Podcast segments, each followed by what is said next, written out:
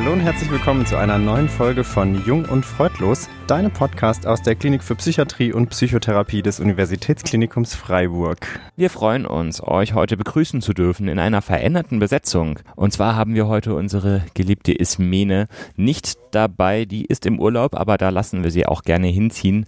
Die hat sich das auch mal verdient, ein bisschen die Beine hochzulegen. Wahre Worte. Von der Kerngruppe sind noch dabei, wie ihr schon gehört habt, sicherlich Moritz, unser Kinderarzt in Ausbildung, der hier ganz neugierig die Fragen stellt. Und mir Hallo. ist heute die Rolle des Fragenstellers auch beschieden. Mein Name ist Sebastian, ich bin Assistenzarzt für Psychiatrie und Psychotherapie. Und zu Gast haben wir heute für viele vielleicht noch bekannt aus unserer letzten Folge, Frau Professor Dr. Sabine Hellwig, ihres Zeichens Oberärztin an der Klinik für Psychiatrie und Psychotherapie hier.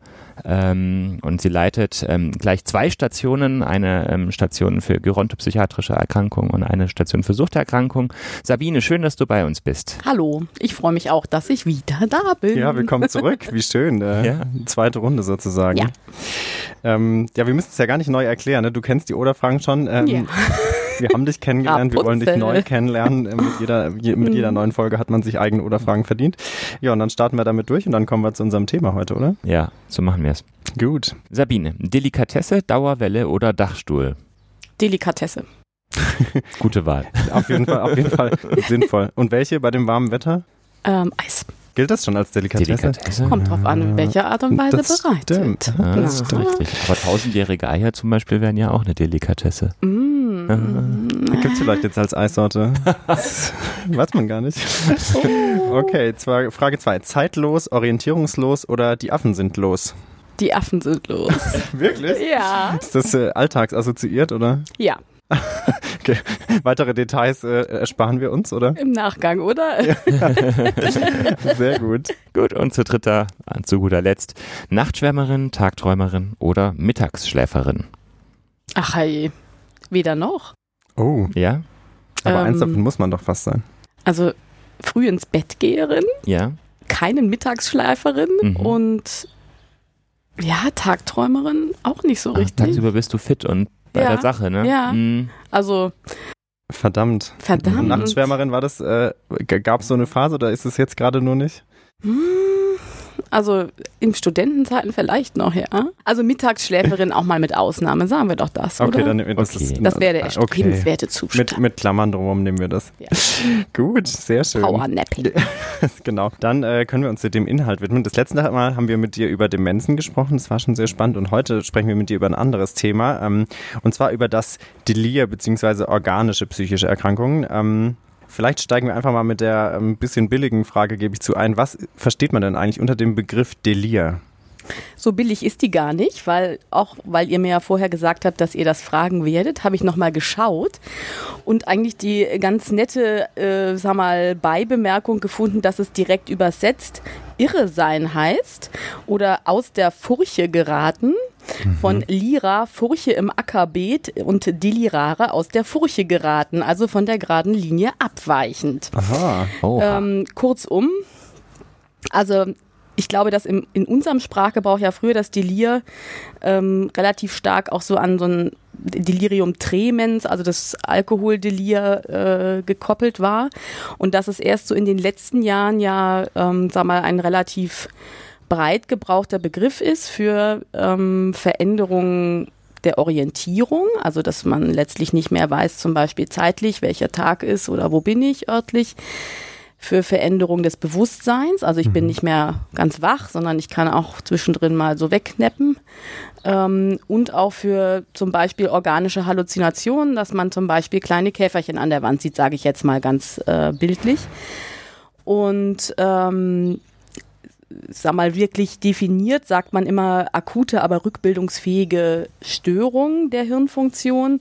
Äh, Da sind wir eigentlich auch schon bei dieser anderen Begriffsklärung, was ist ein Durchgangssyndrom? Das war ja früher oft sehr synonym gebraucht, dass man so gesagt, ah ja, der hat ein Durchgangssyndrom.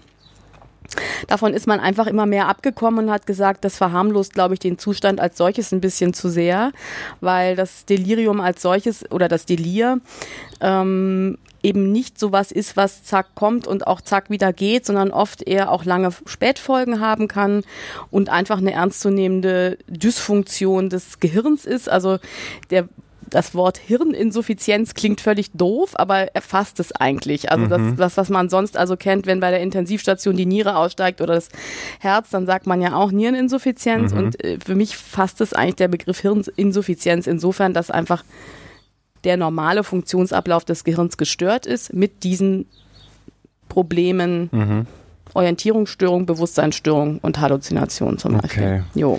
Und vom Durchgang ist man so ein bisschen weggekommen, weil eben das, das so bagatellisiert im Sinne von, es ist nicht nur ein Durchgang, man geht durch, nach zwei ja. Wochen ist die Sache gegessen, sondern du sagst, es hat mhm. auch, äh, das begleitet einen noch ein bisschen im Nachgang. Genau, also letztlich ähm, dieses Durchgangssyndrom hat sich dann nochmal so ein bisschen gefestigt, ja auch als was, was eher postoperative delirante Zustände beschreibt, weil man da das natürlich nochmal mehr äh, fast im Sinne von, okay, kriegt halt eine Narkose und wacht dann auf und ist dann so ein bisschen durchgängig und wird dann wieder normal.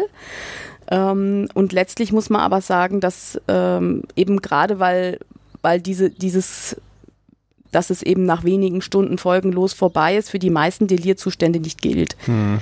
Ähm, und das ist halt, wenn man so guckt, ähm, ein nicht unrelevanter Anteil an Patienten daraus eine prognostisch schlechteren Verlauf nimmt. Also wenn die auf einer Intensivstation im Delir waren, dass die dann insgesamt eine höhere Sterblichkeitsrate haben, also auch früher versterben in der Gesamtlänge und auch deutliche Beeinträchtigung der geistigen Leistungsfähigkeit zurückbehalten. Und mhm. um dem irgendwie Rechnung zu tragen, benutzt man eigentlich den Zustand, also den Begriff Delir jetzt überspannend für diese Verwirrtheitszustände und teilt dann eher ein, welche Form des Delirs, eher hypoaktiv, hyperaktiv oder gemischt. Also eher jemand, der sehr aktiv ist und in dem Delir viel Energie hat und viel Beweglichkeit, der eher hyperaktiv ist. Mhm.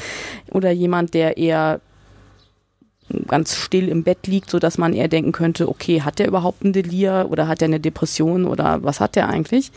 Und die sind oft auch viel schwieriger zu entdecken. Mhm. Du hast schon so ein bisschen erwähnt, ähm, dass ähm, das postoperative Durchgangssyndrom zum Beispiel eine der Situationen ist, in denen so ein Delir ähm, der Fall sein kann. Also sprich nach ähm, einer Narkose oder nach einer Operation, ähm, also auf jeden Fall eine Form von Körperbelastung. Was sind denn noch andere typische Situationen, in denen wir mit ähm, dem Auftreten von dem Delir rechnen können oder müssen? Also ich habe mir als Student immer ähm, Vitamin als Abkürzung gemerkt für mhm. diese etiologischen Geschichten und dann war V halt für vaskulär, also wenn man halt zum Beispiel eine Blutung oder einen Schlaganfall hat mhm. oder ganz generell irgendwie eine Veränderung im Gehirn, eine mhm. Läsion, dann ähm, war das I für Infektion. Also wenn man einen fieberhaften Infekt hat, dann kann das ein Delir triggern. Das muss gar nicht im Gehirn sein, das kann auch einfach ein Harnwegsinfekt mhm. sein oder eine Lungenentzündung. Dann das T für toxisch. Also das heißt, wenn ich ähm, irgendwelche Substanzen zu mir genommen habe, die ein Delir induzieren. Mhm. Oder wenn ich von einer Substanz abhängig bin und die wegnehme, dann kann ich auch ein Entzugsdelirium bekommen. Mhm. Das ist nochmal eine gesonderte Kondition. Alkohol oder Benzodiazepine mhm. machen das besonders gern. Dann das A steht für End, also da gibt es jetzt nichts, was ich dafür liefern kann. Das M für mhm. metabolisch, also wenn man zum Beispiel ein Nierenversagen hat oder irgendeine Leberfunktionsstörung ähm, oder eine Hyponatremie, also Blutsalze durcheinander kommen, kann das ein Delir induzieren. Immunologisch, also wenn ich halt letztlich eine immunologische Grunderkrankung wie ein Lupus habe, kann das dazu prädestinieren und natürlich der große Komplex der neurologischen Erkrankungen, da insbesondere die Demenz. Mhm. Parkinson-Patienten sind oft auch betroffen, auch aufgrund mhm. der Medikamente. Und klar, wenn man eine Enzephalitis oder ähnliches hat, also eine Entzündung des Gehirngewebes, dann kann ich auch in delirante Zustände gelangen. Und dann natürlich Patienten, die sich einer großen Operation unterziehen. Zum Beispiel sieht man, wenn man jetzt Herz-Lungen-Maschine, Aortenbogen oder so operiert, sind da sehr hohe Delirraten, weil wahrscheinlich einfach auch die Sauerstoffzufuhr zum Gehirn hm, vorübergehend sich reduziert oder verändert. Mhm. Und ähm, klar, Alter spielt eine Rolle und, und Gehirn, das gealtert ist und einfach auch schon vielleicht damit vorgeschädigt durch lange Jahre Bluthochdruck oder ähnliches. Okay, das heißt, das sind eigentlich ähm, streng organische Schäden, die sozusagen zu einem Delir führen. Ja, das heißt, es ja. ist äh, für uns klar abzugrenzen ähm, von zum Beispiel psychotischen Erregungszuständen. Ne? Gewissermaßen schon, mhm. ja. Okay, gut. Wie diagnostiziert man das denn dann eigentlich, so ein Delir, wenn wir jetzt jemanden haben, der so delirante Symptome aufweist? Was sind denn so basale diagnostische Schritte? Also letztlich ist es so, dass äh, es einige Skalen gibt, die dafür evaluiert wurden und auch validiert sind, weil man natürlich einfach in der Vergangenheit gemerkt hat, dass das Delir oft unterdiagnostiziert ist und dass das halt eine Rolle spielt. Ähm, da kommen wir ja auch noch drauf, möglichst frühzeitig zu gucken, wer ist überhaupt at risk, ein Delir zu entwickeln, um das irgendwie zu verhindern. Mhm aus gesundheitlicher, aber auch aus wie immer volkswirtschaftlicher Sicht. Also weil es halt oft auch Patienten, die elektiv, also geplant für eine Hüft-OP oder so aufgenommen werden, ähm, nicht nach drei Tagen dann in die Reha gehen, sondern erstmal zwei Wochen auf der Intensivstation sind. Und das möchte man ja natürlich weder für den Patienten noch für das gesamte äh, Management. Und ähm, insofern sind diese Skalen eigentlich zunehmend auch differenziert worden ähm, für, für verschiedene Einsatzbereiche. Also es gibt im Prinzip die am besten funktionierende auf der Intensivstation ist diese sogenannte CAM-ICU, also das ist Confusion Assessment Method, also Verwirrtheitsmessbarkeitsmethode sozusagen. Und ähm, die gibt's halt letztlich auch dann für andere Settings. Also die gibt's halt nicht nur für die Intensivstation, sondern auch für Patienten, die halt perioperativ gescreent werden zum Beispiel. Und eigentlich ist es so, dass, dass man jetzt gar keine spezifische apparative Diagnostik in dem Sinne hat. Also es gibt das, sag mal, schon Bemühungen, dass man Biomarker fürs Delir identifizieren möchte. Also, dass man guckt, gibt's im Blut irgendwas, das ich messen kann und dann sehe, okay, der hat oder der kriegt ein Delir. Das ist aber nicht ähm, greifbar momentan. Mhm. Es gab auch so Bemühungen, dass man Patienten mit so einer speziellen äh, Matte, also äh, zum Beispiel die, die merkt, wenn jetzt irgendwie Herzfrequenz schneller wird oder wenn der Blutdruck sich ändert oder wenn die Temperatur schwankt oder so, überwachen kann im Delir hat sich aber meines Erachtens nach jetzt auch nicht durchgesetzt. Also es ist, glaube ich, eher so danach gucken und überhaupt wissen, okay, ähm, gibt Patienten, die sind mit einem hohen Risiko ausgestattet, ein Delir zu entwickeln und dann präventiv schon reinzugehen. Mhm. Diese Skalen, wie muss man sich das vorstellen? Sind es sozusagen verschiedene Parameter oder Punkte, die man abarbeitet und dann so Kreuzchen setzt nach dem Motto, ja, trifft zu, trifft nicht zu? Oder? Gewissermaßen schon, mhm. ja. Und äh, ich denke, da gibt es halt nochmal dann den speziellen Fall, wenn man auf der Intensivstation Patienten hat, die nicht ansprechbar sind, da gibt es halt dann auch Skalen, die das berücksichtigen, mhm. die dann eher auf vegetative Parameter abzielen. Also zum Beispiel Blutdruck, Herzfrequenz, Temperatur. Ja. Zum Beispiel Zittern, was auch immer, ja. Schwitzen. Ja. Okay. Und jetzt sind, sind ja generell bildgebende Verfahren immer wichtiger. Du hast schon gesagt, apparative Diagnostik ist so eine Sache. Ähm, braucht man denn sozusagen als Basisdiagnostikum trotzdem mal ein Bild vom Kopf, sage ich mal? Oder möchte man das gerne aus Sicht der, der diagnostizierenden Ärztin, des diagnostizierenden Arztes? Hm, ich sag mal so, also es ist ähm, in, die, in der Konsiltätigkeit ist es ja sehr häufig, dass man gerufen wird als Psychiater, um zu beurteilen, ist da ein Delir und was kann man tun. Und dann gibt's halt ganz klare Konstellationen, wo man sagt, okay, wir warten jetzt erstmal zu und behandeln oder gucken erstmal, was sind die Auslöser.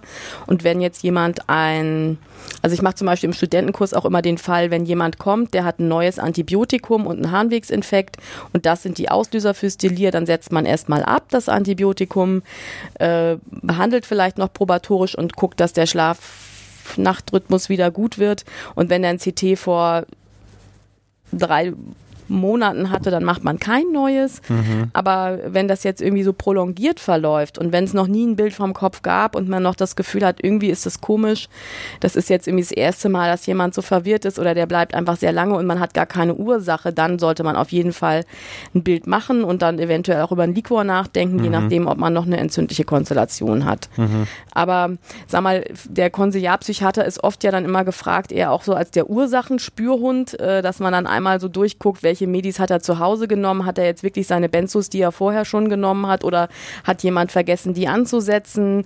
Äh, stimmt die L-Dopa-Dosis oder ist die jetzt irgendwie zu hoch? Ähm, Gibt es irgendein neues Medikament, was Delir induziert, also Cortison zum Beispiel? Oder ist das Labor jetzt total derangiert? Hat er irgendwie einfach kein Natrium und viele weiße Blutkörperchen oder so? Mhm, okay. Und äh, dann, dann einfach erstmal die Empfehlung, diese Sachen alle ins Lot zu bringen. Und wenn die halt dann, wenn es dann immer noch nicht gut wird, dann den nächsten Schritt zu gehen. Also das okay. würde ich dann mal so als so eine kleine Stufen Ja, aber das heißt, man braucht nicht für die Diagnosestellung ein CT oder ein MRT vom Schädel, sondern eher so, wenn man sagt, okay, man hat die Situation eines Delirs und man kann die Ursache noch nicht so richtig eindeutig zuordnen, dann würde man schon sagen, man Ja. braucht im, im Zweifelsfall. Außer Bild. man hat jetzt noch irgendwie fokal neurologische Defizite. Also sie haben einen Patienten, wo irgendwie meinetwegen, der hat dann auch eine Halbseitensymptomatik. Da würde man dann natürlich rascher irgendwie voranmachen. Aber wenn es wirklich jetzt isoliert diese fluktuierende Bewusstseinsstörung ist, die ähm, vielleicht noch mit Halluzination und Verwirrtheit einhergeht, dann würde man es nicht machen. Ja. Ähm, und sagen wir mal, diagnostisch, also ich komme ja immer eher aus dieser PET-Bildgebungsecke, gab es oder gibt es nur recht wenig Arbeiten dazu, was sich da eigentlich im Gehirn abspielt, ähm, weil natürlich die Patienten auch schwer ins, ins PET zu legen sind. Ähm, da gibt es vereinzelte Arbeiten, also eine aus Hamburg habe ich neulich mal gesehen, dass es da durchaus irgendwie Muster gibt, dass sich was verändert. Ähm, aber das würde man nicht als Diagnostikum, denke ich, Mhm. jetzt heranziehen. Ja. Mhm. Okay. Da gab es noch drei Begriffe, auf die ich, glaube ich, kurz mal nachträglich eingehen würde, einfach um das auch nochmal Ja, zu erklären natürlich. für unsere Hörer zu Hause. Also einmal hast du davon gesprochen, dass man einen Liquor haben möchte. Ah, Das ja. ist eine, eine Nervenwasseruntersuchung, ja. Ja. die wird ja quasi im unteren Rückenteil äh, würden einige Tropfen Nervenwasser unternommen, entnommen und man kann darin zum Beispiel gucken, ob es irgendwelche Entzündungsaktivitäten im Gehirn gibt. Dann hast du noch jetzt gerade zuletzt äh, vom PET gesprochen, das ist eine Positrons-Emissionstomographie. Ne, das ist eine, ähm, eine fortgeschrittene Stoffwechseluntersuchung des Gehirns, die eben länger braucht und man muss auch lange liegen bleiben dafür. Ja, und das dritte fällt mir jetzt gerade gar nicht Wahrscheinlich mehr ein. Halbseitensymptomatik. Genau, richtig. Oder schön. fokalneurologisch, ja, eben genau. Ja, genau, genau. ja, eine Halbseitensymptomatik, na, das würde einen eben an eine lokale Schädigung des Gehirns denken lassen, weil das Gehirn ja streng einseitig funktioniert. Einfach nur so. Der Erklärung halber, vielen Dank, ja. Das, äh, irgendwie, man redet Aber, halt ja. immer so in seinem Klinikjargon. Genau. Ist natürlich, Aber ich denke, für alle, Ja. die jetzt einfach auch ein bisschen mehr mit der Materie vertraut sind, war das nochmal gut, das auch so in der Sammlung zu hören. Ähm, wie häufig sehen wir uns in solchen Situationen auf, ausgesetzt, dass wir ähm, uns über Delire unterhalten müssen? Genau, da muss ich ein bisschen spicken, weil diese Hm. Zahlen, das ist ja immer so ein bisschen die Sache. Und ähm, ich habe jetzt so eine Übersichtsarbeit von 2019 gefunden, die äh, haben da eine recht breite äh, Streu. äh, Mhm. Quote und benennen nochmal den Risikofaktor Intensivstationspatient und sagen da in 30 bis 80 Prozent, das ist ja sehr viel, ne? Mhm. das hätte ich jetzt auch nicht erwartet. Und sagen bei chirurgischen Patienten je nach Eingriff zwischen 5 und 52 Prozent. Ich Mhm. denke mal, da hängt es wirklich davon ab, bin ich irgendwie in Herz-Hirn-Nähe unterwegs oder operiere ich den Fuß. Und ähm, ansonsten denke ich, ist es halt sehr stark eben vom Alter der Patienten abhängig. Aber ich würde denken, wenn man jetzt sagt, zwischen 5 und 50 ist ja so wie alles. Mhm. Äh, Stimmt. ja, Mhm. aber also was man schon sagen muss ist, also es gibt ja ähm, in den letzten Jahren ähm, ein Programm, was die Pflege im Hauptklinikum betreibt, das sich der Delirprävention ganz bewusst zuwendet.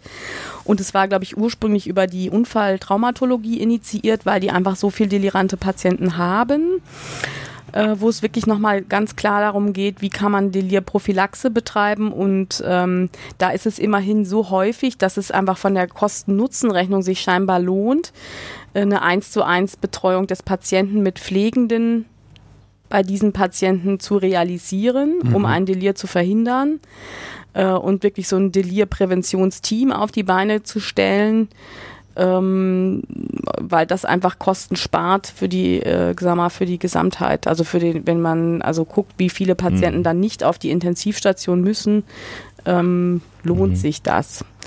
Also gefühlt würde ich sagen, wenn man jetzt sagt, sowas wie 10, 15 Prozent, liegt man wahrscheinlich in der goldenen Mitte. Und auch Mhm. das scheint mir recht Das ist viel. auch schon viel auf Das jeden Fall, ist genau. auf jeden Keine. Randphänomen. Mhm.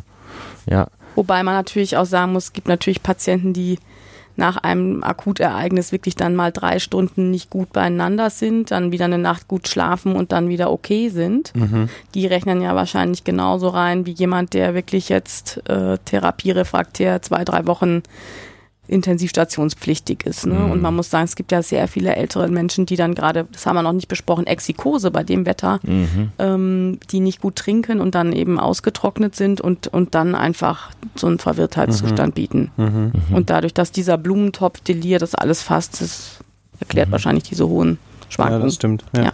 Da hast du auch meine Frage schon so ein bisschen vorweg beantwortet. Da ist so ein bisschen eben die Dauer eines Delirs. Also wenige Stunden kann man auch als ein Delir bezeichnen, bis hin zu drei Wochen. Ist das so in etwa richtig? Ja, ich denke, es ist halt so gerade, wenn man im Alt, bei älteren Patienten das so sieht. Also äh, gibt es da, gibt's da schon Verläufe, die über mehrere Wochen gehen und wo man Mhm. einfach trotz der Medikation einfach nicht gut zurande kommt. Mhm. Kommt, glaube ich, auch auf die hirnorganische Vorstetigung dann an. Und jetzt ist schon öfter das Wort auch Intensivstation gefallen, sowohl al- als im Kontext als Risikofaktor, als auch im Kontext, da muss vielleicht jemand hin. Ist, das ein, Ja. ist denn Delir jetzt ein Notfall oder ist es was, wo ich sagen kann, ach, jetzt warte ich eben mal vielleicht ein, zwei, drei Tage zu und guck, Mhm. was passiert? Also an sich wird es immer als einer der psychiatrischen Notfälle auch betrachtet, Mhm. weswegen man irgendwie letztlich einfach auch gut gucken soll, dass es, ist es eins oder ist es keins, äh, die, na, sag mal, mit einer hohen Letalität, also Sterblichkeitsrate einhergehen, auch aufgrund dieser ähm, Entgleisung des Vegetativums, also aufgrund ähm, Herz, Blutdruck, mh, Schwitzen.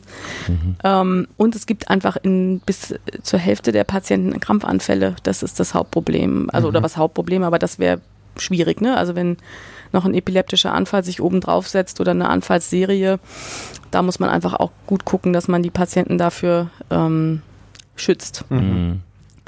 Dann ist es aber natürlich so, ähm, dass man nicht jeden Delirpatienten jetzt auf eine Intensivstation verbringen kann und dass das natürlich ganz oft auch gerade so im Hauptklinikum ist, dass auf anderen Stationen äh, gerade bei älteren Patienten, die sich einen kleinen Routineeingriff äh, zum Beispiel in der Hautklinik oder so ins, unterziehen, einfach durch den Wechsel des Umfeldes, durch Wechsel der Bezugsperson, schlafen nicht gut, dann schon solche Desorientierung manchmal zustande kommt und man in so einem Prädelir ist oder in, in einem Vorstadium, wo man es auch eigentlich noch schaffen kann ohne Intensivstation und letztlich nur, indem man schlaffördernde Maßnahmen macht oder auch einfach reorientierende Maßnahmen macht, wo man sagt, Patient kriegt seine Brille, kriegt seine Hörgeräte, kriegt äh, gesagt, welches, welche, welches Datum ist, wie man auf die Toilette kommt und hat irgendwie immer eine Ansprechperson. Also so banal das klingt, das ist meistens wirksamer als die Tabletten. Mhm, mhm. Kommt ein bisschen drauf an, so we- welche Form von Delir man vor sich hat, ne? Wenn ich Ja, das und auch wie verstehe. krank der Patient Mhm. vorher war. Ne? Ja. Also ich denke, das, ähm, und es ist halt oft,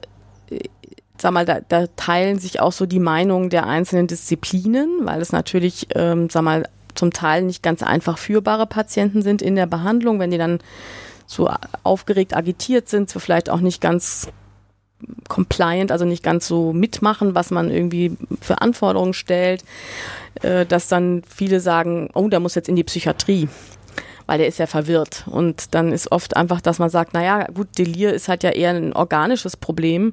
Das wird in der, De- in der Psychiatrie nicht gut gehen, weil wir haben da irgendwie ja keinen Überwachungsmonitor, wir haben da keine Möglichkeiten, jetzt Flüssigkeit zu substituieren in einem vernünftigen Rahmen. Und es ist eigentlich eher was für eine gerontopsychiatrische oder in, internistisch ausgelegte Station. Und das ist oft nicht so ganz einfach zu erklären, warum das so ist.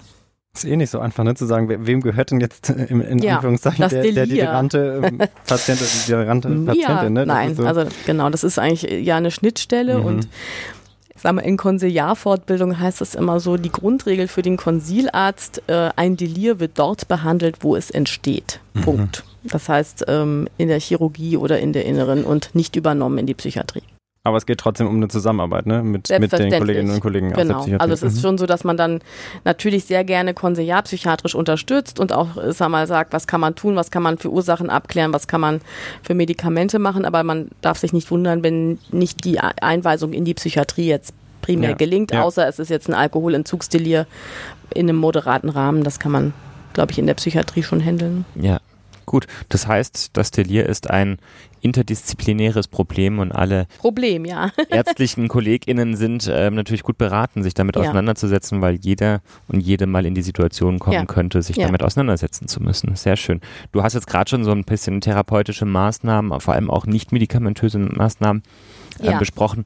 Was können wir denn sonst noch so therapeutisch unternehmen, wenn wir dann so ein Delir haben? Also was ich irgendwie immer wieder äh, wichtig finde, ist, wenn Angehörige zum Beispiel ähm, das zeitlich ermöglichen können, dass sie dann bei Patienten, wo das bereits in Anfängen da ist oder wo das ähm, ein Risiko ist, dass die dann kommen ins Krankenhaus zum Beispiel und dadurch irgendwie so ein vertrauter Rahmen entsteht. Also dass, dass die letztlich auch äh, also wirklich diese, diese reorientierenden Maßnahmen, hatte ich ja schon gesagt, sind ganz wichtig.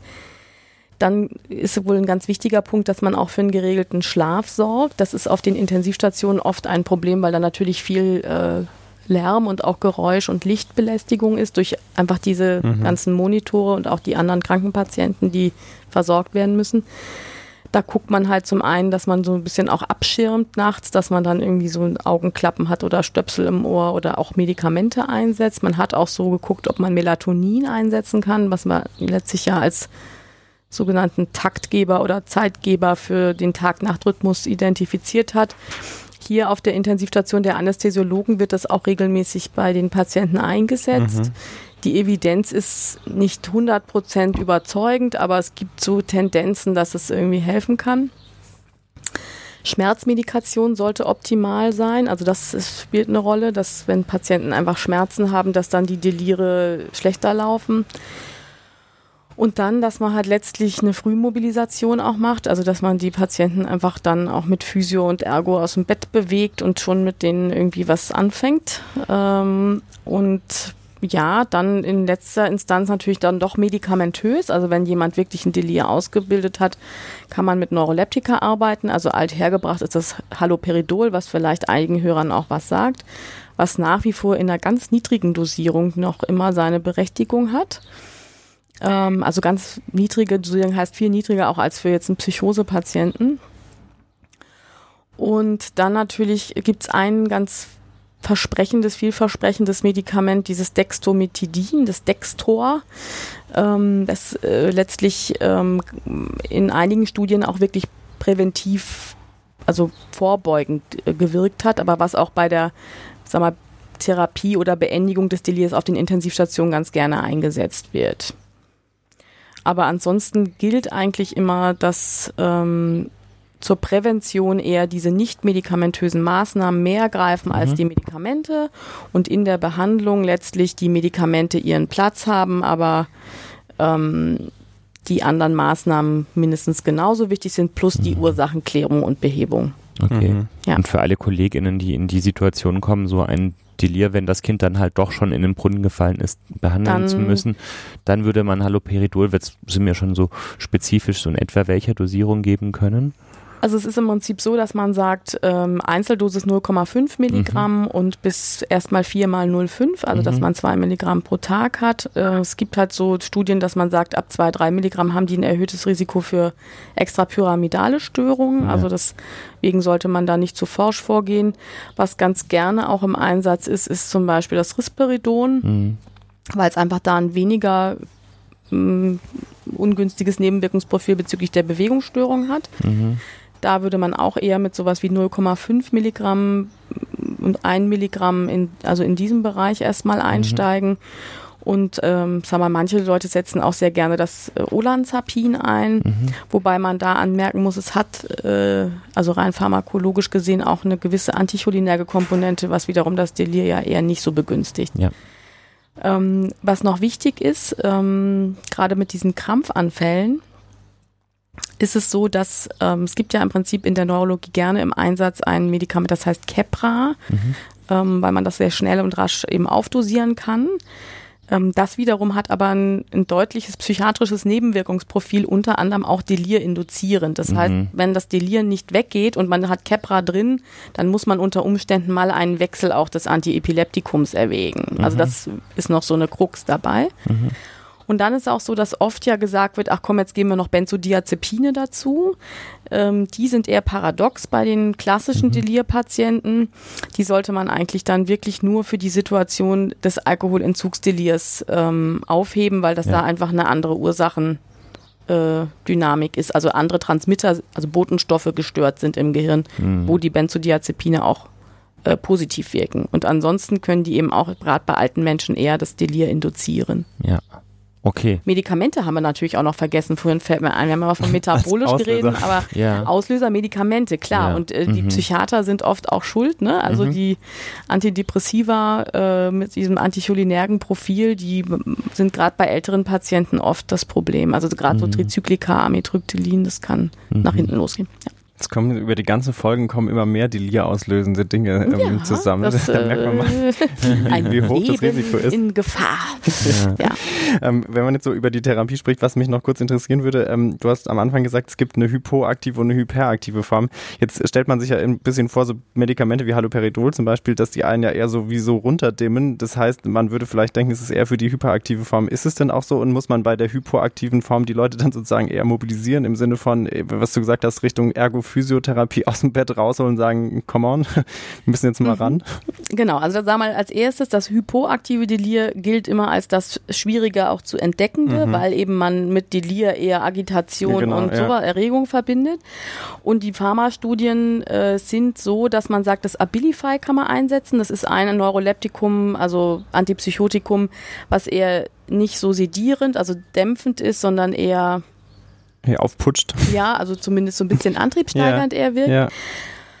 Und erstaunlicherweise aber auch das Quetiapin. Das ist also auch ein Neuroleptikum, äh, was eher sedierend wirkt, aber was wohl gut funktioniert beim hypoaktiven Delir, warum auch immer. Ähm, ansonsten ja, muss man glaube ich eher gucken, dass, dass man die Leute so ein bisschen aktiviert, dass die natürlich auch nicht Folgeschäden davon kriegen, dass die vielleicht im Extremfall richtig katatonisch im Bett liegen. Also sich gar nicht mehr bewegen, ja. ganz angespannt. Mhm. Und da wäre natürlich die Mobilisation dann schon wichtig und dass man trotz de, also dieser kontraintuitiven Entscheidung was zu geben, was vielleicht noch mhm.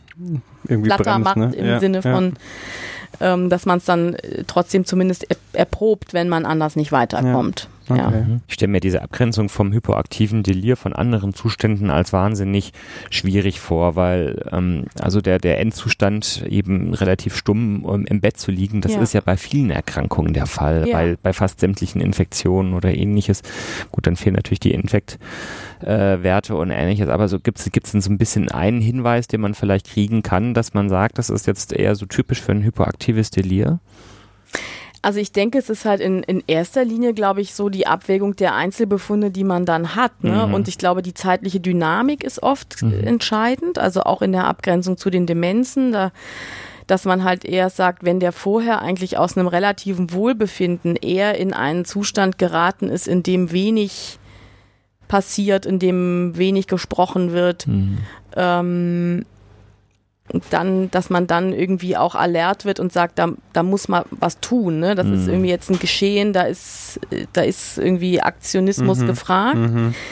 Während jetzt Patienten, die klar, wenn die jetzt irgendwie eine schwere Sepsis oder ähnliches hätten, dann würde man natürlich in den ganzen organischen äh, Befunden mhm. ja was sehen. Ja. Aber gerade auch so bei Patienten, die vielleicht in einem Pflegeheim betreut werden, wo ja. das ja gar nicht so selten auch passiert, dass da einfach auch gutes hinzugucken, hm. was verändert sich. Und da gibt es ja auch zunehmend Bestrebungen, dass man einfach sagt, um sowas zu verhindern, auch um Krankenhauseinweisungen zu verhindern, dass man regelmäßig konsiliarisch aufsuchend in die Pflegeheime geht und prüft, wie geht es den Patienten, stimmt da alles, ist die Medikation okay? Ähm, mhm. Und wenn sich jemand sehr stark psychiatrisch verändert, dass dann auch jemand kommt als Facharzt und äh, in die Richtung checkt. Ist also ein Infekt geschehen da oder nicht. Mhm. Und wenn da nichts Auslösendes ist, okay. dann entsprechend weitere Maßnahmen ergreifen. Also das heißt konsiliarisch-psychiatrische Visiten in dem Fall auch? Ja, also sag mal, mhm. das ist ja ein, ein Konzept, was hier schon auch ganz gut umgesetzt wird über das Zentrum für Geriatrie. Die bieten mhm. das ja auch an, dass die einige Pflegeheime ganz umfänglich betreuen mhm. und es gibt auch ähm, einige niedergelassene Kollegen, die äh, eben solche Heimvisiten regelmäßig machen und mhm. es ist einfach schon immer wieder erstaunlich, ähm, was sich damit einfach auch ausrichten und verhindern lässt und mhm. eben gerade wenn man auch so Berichte hört von Kollegen, die vielleicht ihre ihre Angehörigen auf auf Intensivstationen oder in Pflegeheimen oder nach irgendwelchen Eingriffen nach Hause holen und dann sagen, guck mal, das und das war da und kannst du mir nicht einen Rat geben, ich weiß gar nicht, was ich mehr machen soll dann sind es oft so ganz kleine Sachen. Also, dass man einfach sagt, äh, oh, das Risperidon ist aber hochdosiert oder oh, das ist aber viel zu viel oder mhm. äh, guck doch einfach mal. Äh, und dann, dann kriegt man oft eigentlich die Rückmeldung, dass so kleine Sachen mhm. da doch den Trick getan haben. Also, das das sich kümmern, mit den Leuten in Kontakt sein. Und klar, man kennt das ja vielleicht von sich als Arzt selber auch, wenn da Angehörige da sind, dann manchmal ist, ist man dann doch ja doch präsenter mit dem ganzen Geschehen, als mhm. wenn man eine Station hat, da sind ganz viele Patienten und Ja. Man guckt nicht so, will ich sagen, nicht so genau, aber ähm, die können, die kennen den anderen ja. einfach schon auch länger. Ja. Also es ist wie, glaube ich, klinische Beobachtung und ja. Mhm ich glaube, du hast es eigentlich schon gesagt, vielleicht können wir es trotzdem ja. am Schluss nochmal zusammenfassen, und zwar so dieser ganze Punkt Prophylaxe oder Vorbeugung. Ja. Ähm, also klar, so, so kleine Sachen ähm, spielen eine Rolle und du hast auch vorhin das Programm erwähnt, was es hier jetzt in der Uniklinik gibt, wo ja. man sozusagen versucht, durch eine enge Betreuung einem Delir vorzubeugen. Können wir denn jetzt heute sozusagen auch schon was tun, dass wir übermorgen kein Delir kriegen? Hm. Hast du das Geheimrezept für uns im Koffer? Wahrscheinlich nicht. Ja. Äh, also ich glaube, ähm, es gilt natürlich immer irgendwie das, das, was man immer so empfiehlt, alles, was sozusagen das Hirn einigermaßen äh, vital hält, also dass man keine, keine Gefäßrisikofaktoren anhäuft, damit man keine unbemerkten Gefäßveränderungen kriegt, damit man keinen Bluthochdruck hat, damit man keine Schlaganfälle kriegt, damit man später eine Demenz entwickelt oder gar nicht. Mhm. Ähm, ich glaube, das sind so diese allgemein geltenden ja. Maßnahmen. Ja. Und ja, klar, also ich glaube, wenn man jetzt irgendwie unbemerkt einen regelmäßigen Konsum von Suchtmitteln betreibt, also sei es Alkohol, sei es Benzodiazepine oder auch andere Substanzen, dann sich einfach darüber im Klaren sein, wenn man die abrupt absetzt, dass es einfach ein Risiko birgt, mhm. so in so einen Zustand zu kommen. Mhm. Ähm, und ob man dann nicht, glaube ich, eher mit sich nochmal ins Reine geht, ähm, ob man dann, sag mal, eher qualifizierte Hilfe dann in Anspruch ja. nimmt oder es halt auch äh, im Rahmen von solchen Krankenhausbehandlungen dann doch offen anspricht. Mhm. Aber ansonsten gibt es, glaube ich, jetzt nicht so ein Patentrezept für die Jugend. ja, ähm. ja. Okay, eine Frage, die wir vorhin auch so ein bisschen äh, rückgestellt haben, ist eben, als du so ja. bisschen beschrieben hast, was ist eigentlich ein Delir und ähm, was kann man sich eigentlich vorstellen, ist denn da so im Gehirn los, während man zum Beispiel bei einer Herzinsuffizienz klar sagen kann, da stimmt jetzt die Pumpleistung vom Herz nicht, das hat ja eine klare ähm, einfach zu benennende Funktion des Herzens. Ist mit dem Gehirn natürlich anders, aber ja. es ist trotzdem möglich, das zu versuchen, ein bisschen darzustellen, was macht das Gehirn eigentlich genau insuffizient? Also wie gesagt, da sind auch die Beschreibungen immer eher äh, vage und man hat dann eher so Hypothesenpaper, wo man dann irgendwelche ähm, Integrationstheoreme äh, vermutet. Also ich denke, die ganz basale Problematik ist schon, dass einfach die verschiedenen Botenstoffsysteme, die man im Gehirn hat, da gibt es ja äh, erregende und hemmende, mhm. äh, dass die in eine Dysbalance geraten und dass letztlich meistens da natürlich auch infektiöse oder inflammatorische Prozesse eine Rolle spielen. Und was dann ganz genau außer Rand und Band gerät, ist, glaube ich, dann schon, dass ja in, in einer größeren Organisationsform immer bestimmte Systeme auch miteinander interagieren, mhm. die dann einfach nicht mehr so, ähm, also das, wie soll man es erklären? Ähm, wenn man jetzt zum Beispiel auf unser Wachheitssystem, das gibt mhm. es ja im, im Gehirn, also mhm. das, ähm, das letztlich auch steuert, dass wir wach sind oder schlafen oder auch der Thalamus das Tor zum Bewusstsein, dass Dinge irgendwie uns erreichen. Und da münden ja viele verschiedene Faserbahnen dran. Und da mhm. gibt es sowohl die Schraube, die sagt, das ist ein Plus oder die Schraube, die sagt, das ist ein Minus. Und wenn, wenn das ins Ungleichgewicht gerät, dann gibt es, glaube ich, einfach äh, letztlich den mhm. Störfall, sagen okay. wir es mal so.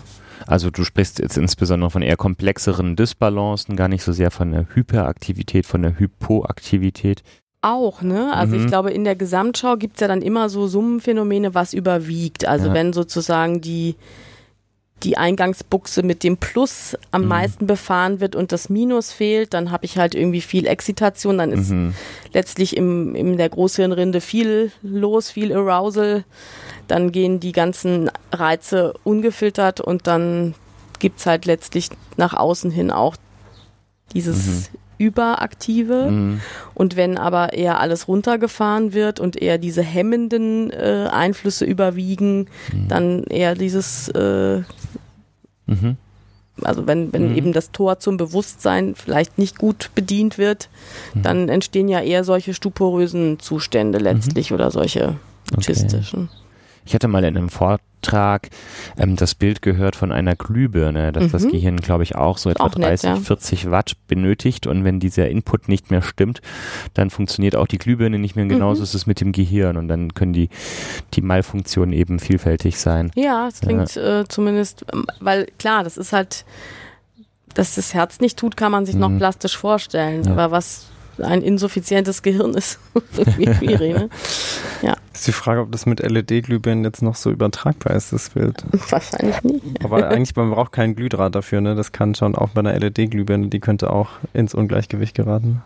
Ja, ich weiß gar nicht, was passiert eigentlich, wenn die zu wenig Strom bekommen. Das die wei- haben ja auch so eine, so eine auch nicht. gewisse Toleranzbreite ne? und ändert sich dann die Frequenz. Na gut, oder da muss man auf. sich zurück, Hm, zurückdenken in die Zeit, als es einfach noch herkömmliche Glühbirnen gab. genau. Okay. Ja. Ähm, Sabine, du hast vorhin schon mal angesprochen, so dieses Thema Biomarker. Ähm, das ist ja in der Medizin was, was man sehr gerne benutzt für alle möglichen Dinge, eben Ja. um irgendwas zu erspüren. Das Ja. heißt, man sucht nach irgendwelchen Dingen im Blut, die einem eventuell eben sagen können, ist jemand prädestiniert für ein gewisses Risiko oder sowas. Ähm, da vielleicht so ein bisschen allgemeiner die Frage, was ist denn sozusagen äh, aktuelle Delirforschung oder was können wir denn so ein bisschen erwarten? Äh, es gibt übermorgen den Breakout von der von den Delirlösungen. Also ich glaube, es ist halt letztlich schon äh, in den letzten Jahren, dass es überhaupt mehr in den Fokus gerückt ist und dass man sagt, ich gucke überhaupt danach, wie kann ich es detektieren. Ähm, es gab ein Projekt, das hat der Stefan Klöppel, äh, der früher Oberarzt bei uns an der Klinik war, zusammen mit dem Jochen Bricht, der ist Oberarzt in der Neuro hier äh, betrieben. Die haben einfach letztlich Delir Detektion in der Notaufnahme gecheckt. Also was gibt's dann für einen Fragebogen, der das schnell und effektiv prüft, bevor die Patienten dann vielleicht ins Haus gelegt werden und man kann dann schon sozusagen gucken, dass wir nicht ins Delir rutschen. Da ging's aber eben auch drum, dass man letztlich Assessment einfach prüft. Und ich glaube, da ist auch viel eben auf pflegerischer Seite jetzt dieses ganze Delirpräventionsteam, das ist auch über die Frau Feuchtinger von der Pflege initiiert worden. Und ich glaube, da geht's in erster Linie eher darum, dass man solche Strukturen aufbaut. Dann, Was aber ja klar, total relevant ist, ne? Also für die was sehr betroffenen relevant Menschen ist ist und ja was äh, wahrscheinlich ähm, was auch nicht abwertend klingen soll, sondern eher, dass das sozusagen vielleicht jetzt nicht so ist, wie man sich Forschung im klassischen Sinne Mhm. Nee, genau, vorstellt, ja. ne? aber Ja. in dem Falle glaube ich da auch die also eine sinnvolle Stellschraube ist und dann ist natürlich schon so, dass eben gerade diese medikamentösen Optionen, dieses Dextor ähm, häufig beguckt wurde. Mhm. Das sind dann oft aber, glaube ich, eher so, dass man im Nachgang Verläufe sich anschaut. Ne? Also dass man dann guckt, wie hat das dann auf der Intensivstation geklappt, wie lang ging das Delir, wie lange, also wie, wie ist der da rausgekommen auch nach Mhm. der ganzen Sache. Aber ansonsten glaube ich jetzt nichts, ähm, dass man sagt, da kommt jetzt die Hirnstimulation, die das Delir durchbricht. Es wäre mir nicht bekannt. EKT bei Delir, glaube ich, geht auch nicht. Also Elektrokonvulsionstherapie, genau. Aber Aha. das ist ja eigentlich schon mal gut, finde ich, dass es eben, also dass es da in dem Fall tatsächlich eher darum geht, es überhaupt in den Fokus zu rücken, ins Ja. Bewusstsein der Menschen und eben zu gucken, was hilft denn basal. Ähm, Ja. Weil eben, ich glaube, gerade dieses so Reorientierende im, im Klinikalltag ist das schon was, was schnell untergeht. Zum Ja. Beispiel, dass jemand einfach nicht seine Brille aufhat Ja. und das so effizient sein kann, wenn er was ja, sieht. ja, das ist, Und ähm, das klingt plemplem, finde ich auch, wenn man das so hört, aber es ist ja wirklich so, Ja, wenn man jemanden überhaupt nicht kennt, der sitzt da ohne Brille und man denkt sich erstmal nichts dabei. Und das sagte ich vorhin nämlich auch noch, was du gesagt hast mit den Angehörigen. Da muss ja jetzt diese ganze Corona-Phase auch extrem schwierig gewesen sein, weil ja einfach ganz Ja. wenig Besuch nur möglich war. Ne? Also Ja. es gab ja zum Teil Besuchsverbote oder Ja. starke Einschränkungen, was ja genau diesen reorientierenden Faktor Genau. Angehörige Ja. wirklich reduziert. das ist, glaube ich, ziemlich äh, schwierig, gerade für, Mhm. ich meine, das, das sind ja dann auch letztlich manchmal einfach auch Körperkontakte, dass Ja. man sich irgendwie wieder vertraut und geborgen fühlt oder man sich seine älteren Mitbürger anschaut. Also gerade wenn jemand einfach nur mal so reinschaut und sagt, ah, heute ist der und der Tag und draußen ist Sommer oder so. Das, Weil oft ist es ja, glaube ich, so, wenn man so weiß, wie diese Zimmer zum Teil auch im Uniklinikum sind äh, und man ist immobil und liegt da und kriegt gar nicht so viel mit. Das gibt es ja auch bei Demenzpatienten diese, diese Studien, dass es eigentlich hilft, wenn man ganz auf einem basalen Niveau Mhm. Äh, fast ritualisiert solche Sachen dann einfach ähm, Ja, ja, bietet kann und anbietet. Kann man ja. sich schon vorstellen. Ne? Ja. Aber ich finde Ja. das super, dass das jetzt einfach auch mal so erwähnt wird, weil das sind ja häufig Faktoren, die ähm, im Gesundheitssystem wenig Beachtung gefunden haben, gerade wenn es eben Ja. um äh, Rationalisierung von medizinischen Leistungen ähm, ging und ähnliches. Da Ja. war eben gar keine Zeit mehr für solche Mhm. Dinge und man merkt, dass man sich damit eben andere Probleme ins Haus holt, Ja. Ja, die davor vielleicht weniger ja, ähm, häufig aufgetreten sind, möglicherweise. genau. Goodie. Ja, Ich glaube, wir sind so langsam am Ende unseres Fragenkatalogs, oder? ich denke auch. Sabine, das Ja. war sehr informativ heute. Danke. Und ich denke ähm, und hoffe, dass sich viele ähm, ärztliche KollegInnen auch ähm, nochmal hier ähm, zum Reinhören bemühen, um sich ein kleines Fresh-Up für das Delir zu holen. Ähm, jetzt ganz kurz zum Schluss. Was könnte man denn so zusammenfassen zum Thema Delir? Prägnant. Ist es dir möglich? Ist ein Notfall, Ja. sollte man nicht übersehen. Ähm, und Denkt an die Brille. denkt an die Brille, ja. Äh, Brille auf. Ja. Und ja, ich glaube, auch wenn man nur den geringsten Verdacht hat, einfach ähm, dem nachgehen. Mhm. Weil lässt sich oft mit wenig viel erreichen. Mhm. Super. Und wenn das Haus groß genug ist, dann auch gerne mal ein psychiatrisches Konsil stellen Ja. und ähm, sich helfen Finde ich lassen. schon, ja. ja. Das ist irgendwie, man muss halt sagen, das ist nochmal so ein Punkt, die Anästhesisten haben auch eine eigene Delirleitlinie, auch die Neurologen kümmern sich darum. Mhm. Also das ist halt wahrscheinlich je nachdem, welches Haus, also welche Disziplinen im Haus verfügbar sind. Mhm. Also und ich denke, dass zum Beispiel hier die anästhesiologische Intensivstation sich ganz exzellent um die Patienten Mhm. kümmert. Also immer wenn man Mhm. dort als Konsiliarzt war, das war das eigentlich wirklich ein ganz großartiges Miteinander und der Herr Kalpein und sein Team, die machen da eigentlich wirklich einen super Job. Also Mhm. insofern Gut. nicht nur psychiatrisch. Schön, genau. Ein Großteil gut. der Krankenversorgung findet natürlich nicht an Universitätsklinikern Nein. statt. Deswegen Genau. müssen natürlich alle anderen sich eben umgucken, wie es in ihrem Umfeld geregelt ist. Aber es lohnt sich sicherlich, sich einmal für diesen Ernstfall zu wappnen und zu informieren. Auf jeden Fall. Ja. Also dann, vielen Dank, dass ihr zugehört Ja. habt. Ähm, bei Fragen gerne an uns. Und äh, Sabine, wie schön, dass du wieder bei uns warst. Mal gucken, ob wir noch ein Thema finden. ja, gern. Wir, wir, wir, suchen haben uns noch, was. ja. Genau, da, es gibt ja noch was Genau, bist ja auf jeden Fall Pipeline. polyvalent, wie man Genau. im Fußball sagen würde, nicht wahr? Ja. In diesem Sinne, äh, gute. Zeit und äh, danke fürs Einschalten und bis zum nächsten Mal. Macht es gut da draußen. Tschüss. Ciao. Tschüss.